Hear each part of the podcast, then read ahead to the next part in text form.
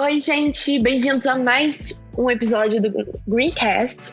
Eu estou aqui de novo com a Dani. Olá, pessoal, tudo bom com vocês? Eu sou Yasmin e hoje vamos falar um pouco de inversão térmica e ilhas de calor.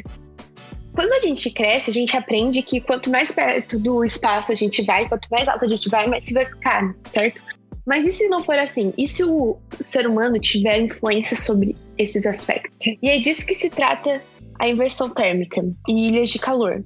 As ilhas de calor é um fenômeno climático que ocorre quando, geralmente em cidades com um grande grau de urbanização, como por exemplo São Paulo, em que a temperatura média fica mais elevada é, do que comparado, por exemplo, a uma região rural. São Paulo se tornou uma ilha de calor porque ela tem muito asfalto, muito concreto e esses dois materiais, eles acumulam mais calor. E parece que é bobo, porque nem. Porque se você começar a pensar, ah, mas a cidade não fez só isso, só que é uma quantidade muito grande e isso causa. faz com que a temperatura fique, fique concentrada na, embaixo, em vez de subir e esfriar. E isso também influencia na umidade do ar que fica baixa também. Sim, isso tem tudo a ver com o que a gente estava vivendo aí alguns dias atrás, esse calorão que estava complicado de lidar. E tem tudo a ver com a questão da disposição das cidades também. Em São Paulo, o exemplo mais claro que a gente tem seria o da Avenida Paulista, em que a gente tem aqueles prédios enormes com grandes frentes de vidro, e aí o calor, a luz do sol acaba batendo nessas vidraças e então refletindo toda aquela luz e calor, e então intensificando tudo aquilo. E pode parar para pensar, ah, talvez não seja tanta diferença, né? Já que a cidade está ali, então, ah, no caso, poderíamos chamar dali da periferia, não seria tão, tão diferente, mas estudos disseram que a temperatura chega a ser 6 graus de diferença. Então, isso só por causa da presença de mais concreto e menos lugares para que esse calor possa ser liberado. E também, uma outra coisa que complica um pouco a situação, esses prédios impedem muito a dissipação do calor através do vento, já que eles constroem barreiras onde elas não deveriam estar. Então, acaba intensificando ainda mais essa diferença dentre as temperaturas da cidade e de lugares mais afastados e mais abertos. Mas não é o fim. Há esperança ainda para as grandes cidades, uma forma de acabar, de pelo menos diminuir as ilhas de calor, são plantio de árvores em grande quantidade, claro, criação de parques, preservação de áreas verdes. Mesmo que São Paulo seja mais difícil, porque já falta área verde, ainda, ainda há esperanças. E São Paulo não é o único exemplo. O Rio de Janeiro, mesmo que seja uma praia, é um centro urbano muito grande. Nova York, nos Estados Unidos, Cidade do México, no México, Pequim, na China, Nova Delhi, na Índia. Aliás, se não me engano, Pequim é super poluído, o que entra também na inversão térmica. Então, a poluição também tem muita. também gera muitas consequências. É, a inversão térmica ocorre quando o nível de poluição é muito elevado.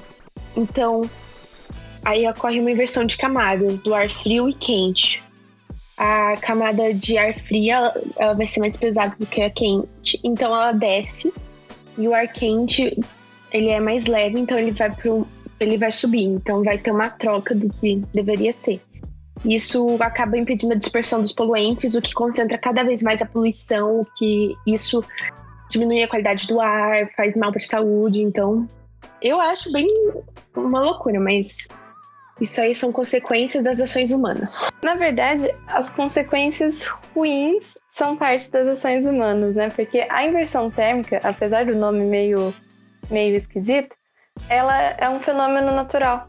Então, ao contrário das ilhas de calor, também acontecem mais frequentemente durante o inverno, em que vêm frentes frias e aí acabam movimentando de um jeito mais esquisito uh, os, ga os gases em temperaturas diferentes que tem na nossa atmosfera.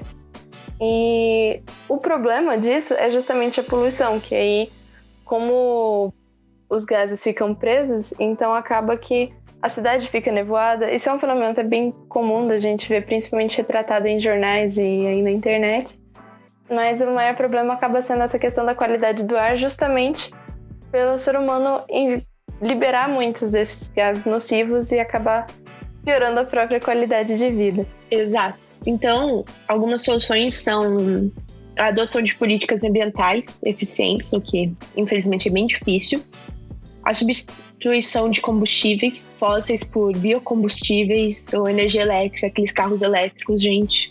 Campanhas públicas de conscientização, trocar o transporte individual, que são os carros, pelo transporte público, que eu sei que é difícil, porque geralmente são muito lotados, mas se você tiver a oportunidade, faça a troca.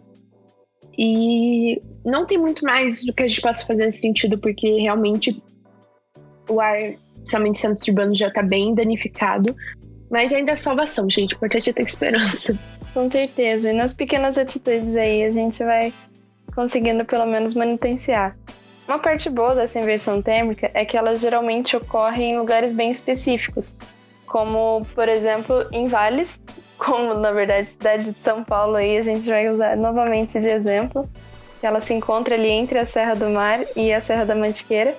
Então ela acaba tendo uma, uma propensão a, a esse fenômeno. E o que torna mesmo a inversão térmica nociva seria a questão mesmo dos poluentes, principalmente porque no inverno ele tem um índice pluviométrico bem menor. Então ele chove menos, fica mais difícil dos gases também serem liberados.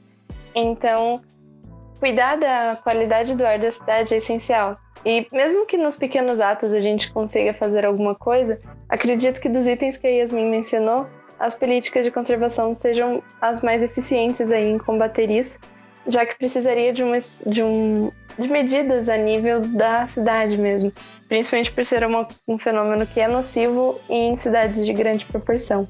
Infelizmente, nós vemos, estamos em um momento do país em que os políticos não dão atenção para as questões ambientais, o que pode não ser perigoso agora, parecer perigoso agora, mas acreditem, isso vai, vai ter uma cobrança do meio ambiente no futuro. Sim, com certeza. Isso tem tudo a ver com qualidade de vida. Então, você aí, ouvinte, que tá, que tem ideias para que para que isso seja melhorado, para que isso seja mudado, lute por isso, porque tá na mão da a qualidade de vida de todo mundo tá na mão do da gente mesmo. Isso, exatamente.